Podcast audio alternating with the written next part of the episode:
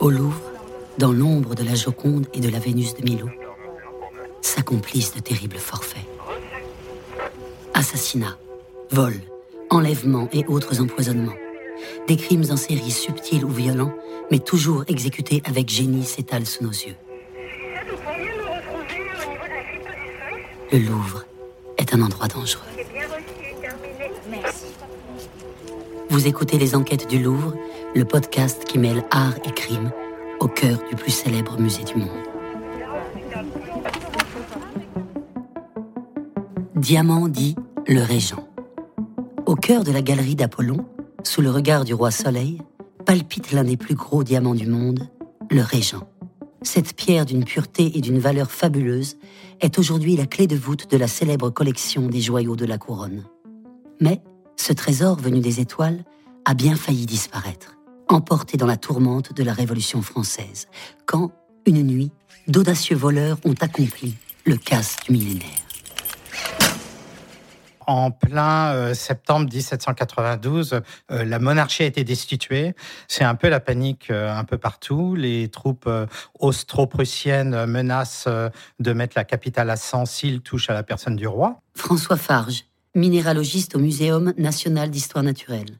Et donc, y a, on est dans une situation extrêmement confuse où, effectivement, il y a des tas de bandes qui montent d'un peu partout, qui convergent à Paris parce que tout le monde sent le bon coup à venir. C'est une période troublée qui va certainement euh, favoriser ce fameux vol très célèbre des diamants de la couronne. Anne Dion, conservatrice au département des objets d'art du musée du Louvre. Ce vol des diamants de la couronne qui est effectué donc euh, en 1792 à l'hôtel euh, du garde-meuble, donc qui conservait le mobilier. Et au bout, il y avait une salle qu'on appelait la salle des bijoux, avec une armoire où étaient présentés ces diamants de la couronne les malfrats qui ont fait cette effraction tournent très certainement autour du garde-meuble, c'est-à-dire là où se trouvent euh, les objets d'art les plus magnifiques des collections royales, y compris euh, les joyaux de la couronne. Ils se rendent compte que la garde est soit enivrée, soit assoupie, et puis ben, ils tentent le tout pour le tout, escaladent donc euh, euh, la façade, euh, atteignent donc le, balcon qu'on voit toujours de nos jours, qui donne sur la place de la Concorde, et puis ils rentrent.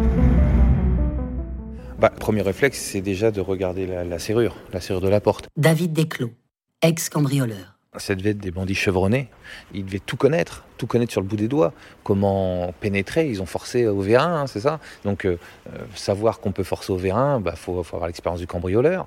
Ensuite, euh, arriver dans les lieux, faut être discret. Faut y aller à pas de loup. Donc, heureusement, à leur époque, ils n'avaient pas d'alarme. Mais je suis certain que s'il y avait eu des alarmes à leur époque, ils auraient su les neutraliser. nous, on neutralisait l'alarme. On faisait un tour partout, partout, partout pour voir si l'alarme était bien neutralisée. Ensuite, on ressortait et on attendait. Une fois qu'on était sûr à 100%, là, on rentrait et là, c'était la fête.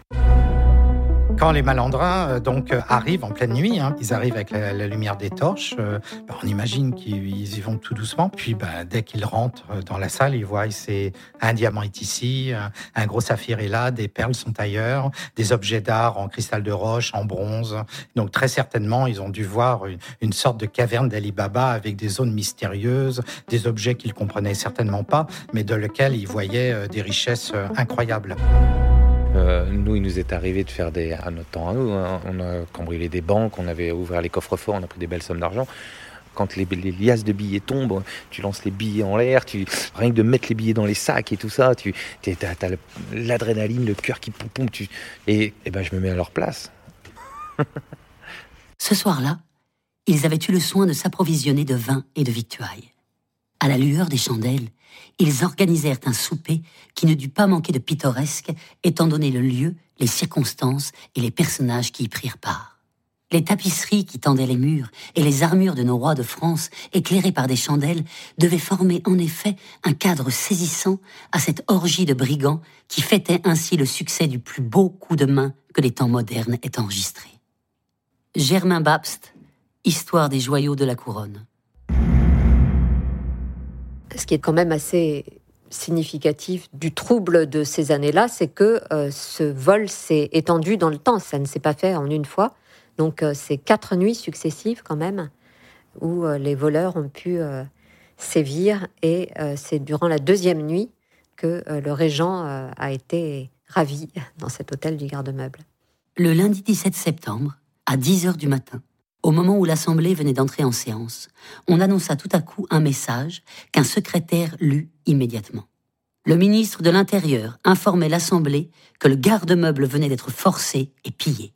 Deux voleurs avaient été arrêtés, on avait requis la force publique, mais, disait-il en terminant, les diamants avaient disparu. Germain Babst, Histoire des joyaux de la couronne.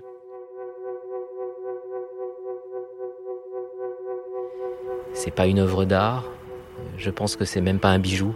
Jean-Michel Otoniel, artiste. C'est vraiment un joyau. C'est quelque chose qui fait appel, je pense, à quelque chose presque de de sacré ou de qui dépasse le, temps. On sent que c'est une pierre qui a traversé les ciels, qui a appartenu à plusieurs rois et qui n'est pas un objet décoratif en fin de compte.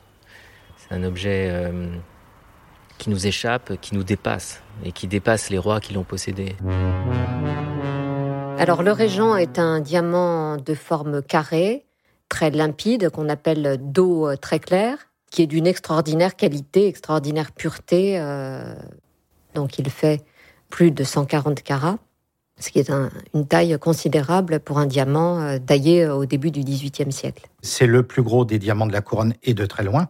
Et on imagine les respirations des voleurs qui sont euh, devant une chose qui estiment euh, être leur future fortune. Et donc l'excitation aidant, ils respirent très fort. Ça active d'autant plus la flamme qui danse sur sa mèche. Et puis le, le diamant s'active, la pierre s'anime, elle vit. À tel endroit, un moment elle est rouge, un moment elle est bleue par tel autre endroit et il y a plein de mini arc-en-ciel qui dansent dans tous les sens. C'est un peu le diamant qui dit bonjour hein, quelque part. Donc forcément, on le prend et on le met dans sa main. Pour la petite histoire, moi je collectionne des, copies de pierres précieuses. Donc je vous ai amené le faux régent que vous avez ici. Donc c'est comme si je l'avais sorti de la vitrine. je viens de le sortir de ma poche. Et c'est quelque chose que je regarde parce que justement, quand on l'a en main, chose qui n'est pas possible, on se rend compte euh, bah, que c'est quelque chose qui vous prend entièrement toute la paume. Donc c'est pas une petite pierre euh, précieuse, c'est euh, on pourrait dire une grosse caillasse, quelque chose qui a vraiment cette idée du poids. Et je pense que dans sa force symbolique, le poids a sûrement eu aussi à voir.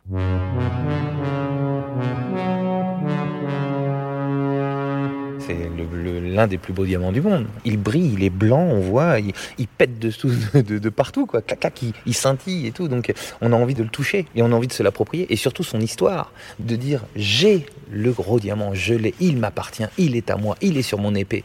Il est superbement bien taillé ce diamant. Quand on s'approche devant, faut pas juste passer à côté en disant juste il brille. Il faut bien regarder l'intérieur, comme un stromboscope. T'as l'impression de plus Là, on peut pas s'approcher trop trop près, mais ça va sonner. Voilà, plus on s'approcherait, plus tu as, l'impression de rentrer dans, dans, un univers, dans, un, dans une galaxie.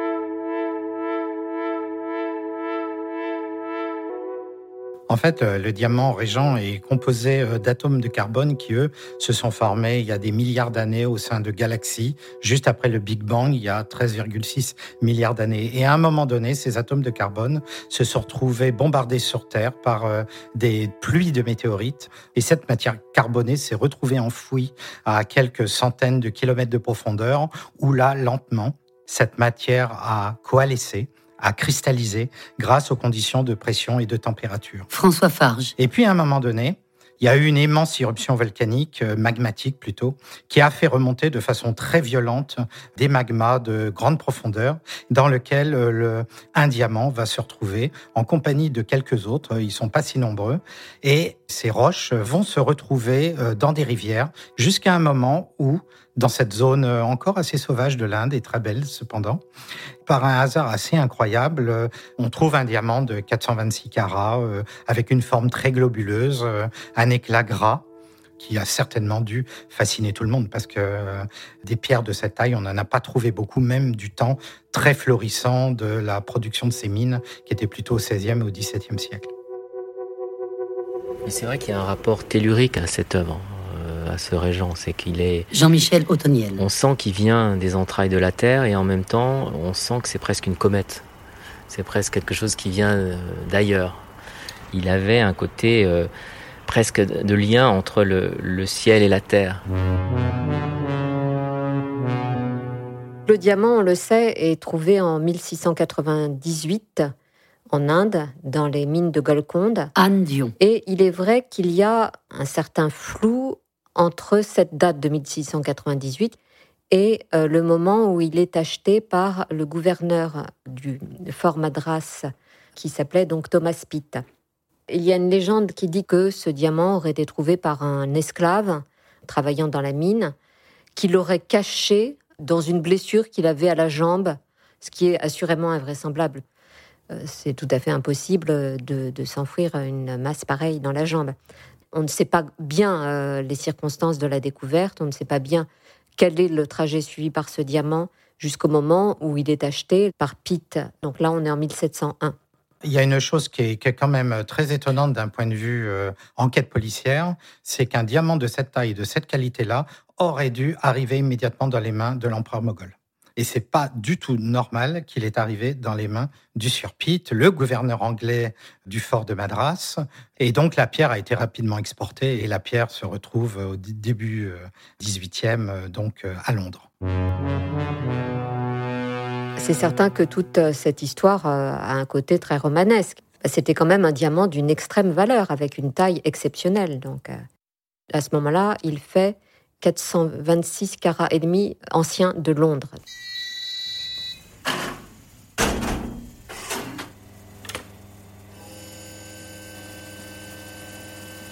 Moi, je m'appelle Frédéric Arslanian et je suis tailleur de diamants. Quand on m'a, appris à tailler des diamants, sur des diamants bruts au départ, on présentait des diamants et par rapport à leur forme initiale, originelle, on me disait, d'après toi, qu'est-ce que tu peux faire de cette pierre-là? Pour qu'elle sorte au maximum de son poids final On disait, voilà, tu peux faire quoi? Un rond, une poire, une navette, une baguette, parce que ce qui nous dicte la façon de tailler les pierres, c'est la matière, la structure moléculaire des pierres, la structure euh, physique des pierres, et ils avaient déjà compris ça. Il y a quand même une extraordinaire science de la taille qui est vraiment un art. Et en plus, euh, il faut aussi avoir conscience que sur un diamant d'une aussi grosse euh, dimension, le lapidaire prenait des risques euh, de casse qui auraient anéanti la valeur du diamant. Donc, c'est tout à fait un tour de force d'avoir réussi à tailler un diamant aussi grand de façon aussi extraordinaire. La personne qui la taille, elle regarde les proportions, elle voit la couleur de la pierre, elle sait exactement ce qu'il faut faire dessus. Les inclinaisons, les, hauteurs et la réfraction de la lumière, parce que vous l'enlevez régulièrement, la pierre de votre euh, outil de travail. Vous faites une facette par une facette à chaque fois. Et vous la voyez évoluer. Et donc, euh, sur le devant de la pierre, il y a une grande facette centrale autour duquel s'agencent des facettes à la fois en triangle et en losange, qu'on appelle la dentelle, pour que la lumière joue dans tous les sens. Et le système fonctionne aussi grâce à des facettes que l'on voit pas de prime abord quand on regarde la pierre sur le devant, ce qu'on appelle d'ailleurs un œil euh, à l'arrière. Et cet œil nous regarde. Enfin, c'est-à-dire qu'on a l'impression que c'est notre œil, notre regard qui se reflète. C'est le miroir de notre âme qu'on a au fond de ce diamant et qui nous scrute tout autant qu'on l'observe. Et euh, on peut imaginer beaucoup de mystique, on peut imaginer beaucoup de choses. Ce qui est beau dans, le régent, je trouve, c'est cette espèce de simplicité en fin de compte. C'est pas une taille du tout maniérée, c'est quelque chose. Euh, je pense que la personne qui l'a taillé a dû être tellement impressionnée par la taille de la pierre qu'elle a essayé de garder euh, sa force euh, naturelle, quoi. Et donc on le sent, on le sent dans le ce côté rond, même s'il peut paraître carré quand on le voit. Dans la main, il a un côté très rond et très œil. Oui, c'est comme un œil divin euh, qui vous protège euh, des, astres du monde, je pense. La forme est magnifique. Le, fastage est, terrible. Et euh, c'est très très beau. C'est un coussin déjà. C'est un coussin. Ce qu'on appelle un coussin. C'est une taille fantaisie. Tout ce qui est pas du rond est une taille fantaisie. Mais le coussin, c'est pour moi ce qu'il y a de plus beau. quelque part, que ce soit une, pierre royale, c'est pas surprenant. Franchement, il a mis deux ans pour le tailler, c'est extraordinaire ce qu'il a fait. C'était des génies, les gars. Là, c'était une aventure. Le diamant est taillé entre 1703 et 1705, et de ce diamant brut vont être tirés plusieurs diamants, donc le principal, qui est évidemment donc le régent, et d'autres diamants secondaires qui vont être notamment vendus au tsar Pierre le Grand. Mais la taille est achevée en 1705 et c'est simplement en juin 1717 que le diamant qui s'appelle encore le Pitt va être vendu à euh, Philippe d'Orléans, donc régent euh, de France pendant la minorité de Louis XV, donc après la mort de Louis XIV. Donc pendant toutes ces années, Pitt a cherché à vendre ce diamant sans succès. Monsieur le duc d'Orléans craignait d'être blâmé de faire un achat si considérable, tandis qu'on avait tant de peine à subvenir aux nécessités les plus pressantes et qu'il fallait laisser tant de gens dans la souffrance. Je louais ce sentiment. Mais je lui dis qu'il n'en devait pas user pour le plus grand roi de l'Europe comme pour un simple particulier, qu'il fallait considérer l'honneur de la couronne et ne lui pas laisser manquer l'occasion unique d'un diamant sans prix qui effaçait ceux de toute l'Europe. Mémoire du duc de Saint-Simon. Alors le duc d'Orléans ne se réserve pas ce diamant pour son usage personnel, il l'achète pour la couronne de France. Or, depuis François Ier, ces diamants étaient inaliénables, appartenaient à l'État en quelque sorte, et on peut dire d'une certaine manière que les souverains successifs n'en avaient que l'usufruit. Néanmoins, en lui donnant son propre nom, qui lui est resté, on l'appelle toujours le régent, qui efface ce nom du Pitt, il est évident qu'il lie de façon euh, pérenne son propre nom et à ce diamant insigne. Ce diamant fut appelé le Régent. Il est de la grosseur d'une prune de la reine Claude et pèse plus de 500 grains. Je m'applaudis beaucoup d'avoir résolu le Régent à une emplette si illustre. Mémoire du duc de Saint-Simon. Donc le tout jeune roi Louis XV va d'abord le porter très vite après son achat pour euh, la réception de l'ambassadeur turc et encore pour euh, recevoir l'infante d'Espagne euh, en 1722, puis aussitôt bien sûr à l'occasion du sacre à Reims en 1722. Là, il est monté sur la couronne de Louis XV, qui est toujours conservée au Louvre, mais en fait, juste après le sacre, les pierres précieuses, donc le régent et toutes les autres pierres précieuses qui ornaient cette couronne sont démontées, remplacées par des pierres fausses, et le diamant va encore avoir d'autres usages c'est le symbole du pouvoir euh, extrême. Il faut imaginer une pierre comme ça au XVIIe, XVIIIe siècle. Les pierres euh, étaient des choses euh, qui venaient de la nature et qui étaient des énigmes pour les gens, et qui les questionnaient sur cette notion de divin, de sacré, de pouvoir, de merveilleux. Quand on voyait apparaître un bijou comme ça en pleine campagne, quand le roi se promenait et qu'il l'avait accroché à son chapeau, ça devait bouleverser des populations entières. Je pense qu'il y y avait sûrement beaucoup, beaucoup de magie.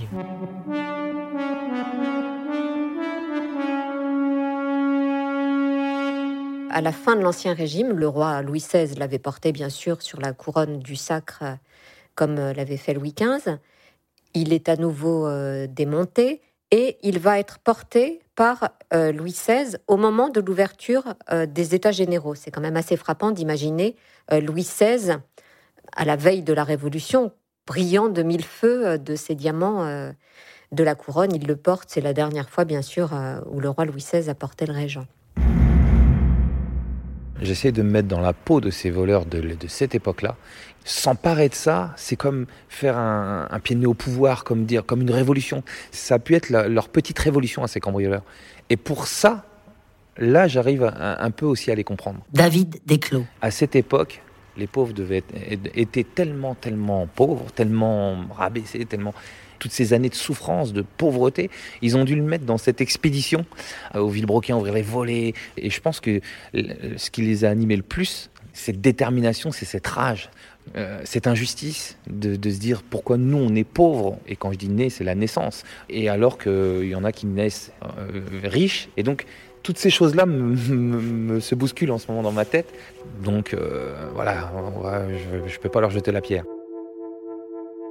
Je me dis aussi, une fois qu'ils ont eu tout ça, Parce que, bon, cambrioler, c'est une chose, voler, partir avec, mais arriver chez eux, dans, dans le lieu où ils habitaient, ça devait faire tâche dans le décor, ça devait être surréaliste, quoi. Et se retrouver avec ça, on doit se dire, ça y est, on est super riche, et on doit se dire aussi, mais comment transformer ça en argent? Comment le, le refourguer Comment ça a dû être euh, des questions euh, dans leur tête. Ça a dû. Tu peux pas dormir. Quand tu arrives devant, tu fais un casse comme ça. Euh, tu, te dis, euh, c'est beaucoup de travail, beaucoup de risques pour à la finale euh, beaucoup de chances de se faire choper, quoi. Le 20 Frimaire en deux, voulant, au nom du comité de sûreté générale, se présenta à la Convention et annonça en ces termes la découverte du régent. Votre comité de sûreté générale ne cesse de faire des recherches sur les auteurs et complices du vol du garde-meuble. Il a découvert hier le plus précieux des effets volés, c'est le diamant connu sous le nom de Pitt ou Régent, qui dans le dernier inventaire de 1791 fut apprécié 12 millions. Pour le cacher, on avait pratiqué dans une pièce de charpente d'un grenier un trou d'un pouce et demi de diamètre.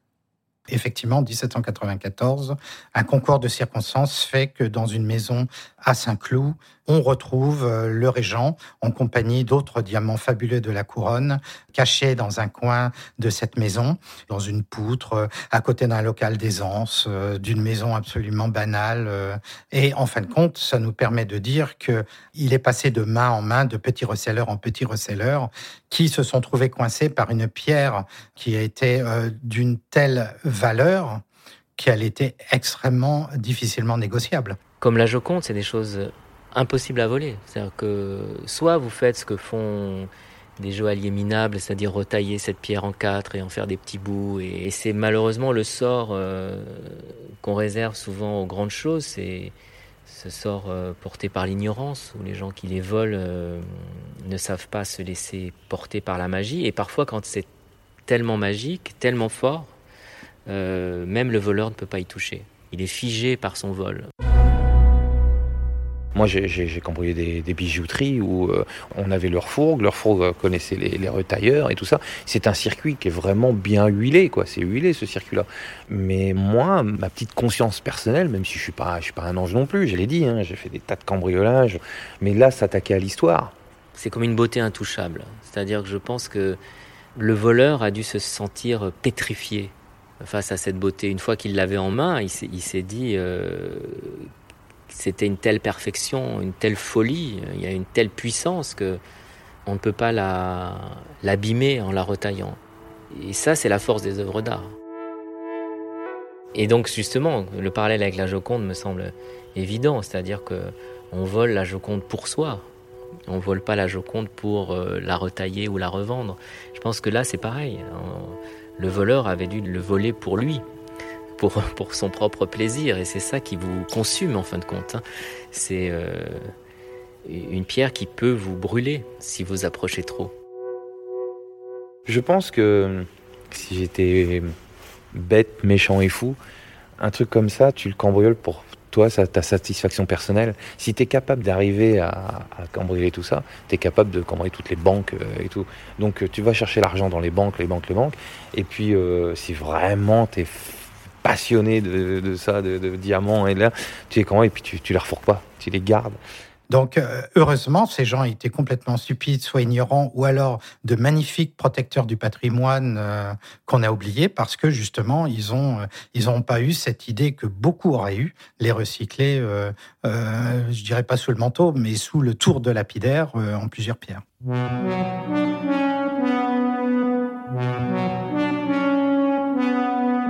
Alors après avoir été retrouvé donc à la fin de l'année 1793, il va être utilisé sous le directoire comme euh, gage pour des emprunts. C'était quand même euh, une période euh, où il était compliqué d'avoir de l'argent et on avait besoin de pouvoir équiper les armées. Et c'est simplement Napoléon qui, sous le consulat, va réussir à définitivement récupérer le régent. Et donc Napoléon va le placer non pas sur sa couronne, ce qui est assez révélateur, mais euh, sur son épée. Épée avec laquelle, euh, quelques années plus tard, il est sacré euh, à Notre-Dame en 1804. Article 1. Le gouvernement est autorisé à pourvoir à l'aliénation des joyaux de la couronne. Article 2. 5 millions provenant de cette vente totale des diamants servira à créer une caisse dite Caisse de dotation des musées nationaux. Article 3. Le surplus des fonds provenant de cette vente totale des diamants servira à créer une caisse des invalides du travail. Proposition de loi des députés Benjamin Raspail et Jean Giraud, 1882. Donc, sous la Troisième République, certains députés vont proposer de vendre les diamants de la couronne. Ces diamants de la couronne paraissent représentatifs du pouvoir royal ou impérial. Donc, on veut les éliminer, les vendre. Donc le député Raspail euh, prône la vente de tous les diamants de la couronne. Il va y avoir de longues années de débat, puisque finalement cette vente des diamants de la couronne va avoir lieu, mais en 1887, mais euh, à la condition d'en réserver certains pour les collections nationales. Et c'est ce qui finalement va se passer. Et quelques bijoux et diamants sont réservés pour le musée du Louvre ou bien le Muséum d'histoire naturelle. C'est de cette manière-là que le régent entre au Louvre et ces œuvres maintenant appartiennent à tout le monde, à tout citoyen français.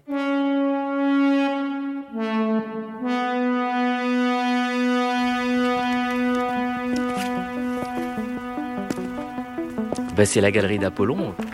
Moi, je l'ai connue quand j'étais gardien au Louvre il y a très longtemps, avant d'être artiste. J'étais gardien et, et c'était la salle euh, qu'on avait le plus peur de garder, en fin de compte. parce qu'il y avait des histoires de bijoux disparus, d'épées volées, de gardiens tués. Les enquêtes du Louvre. Un podcast écrit et réalisé par Martin Kenéen. Je repars avec la pierre. Texte dit par Roman Boringer.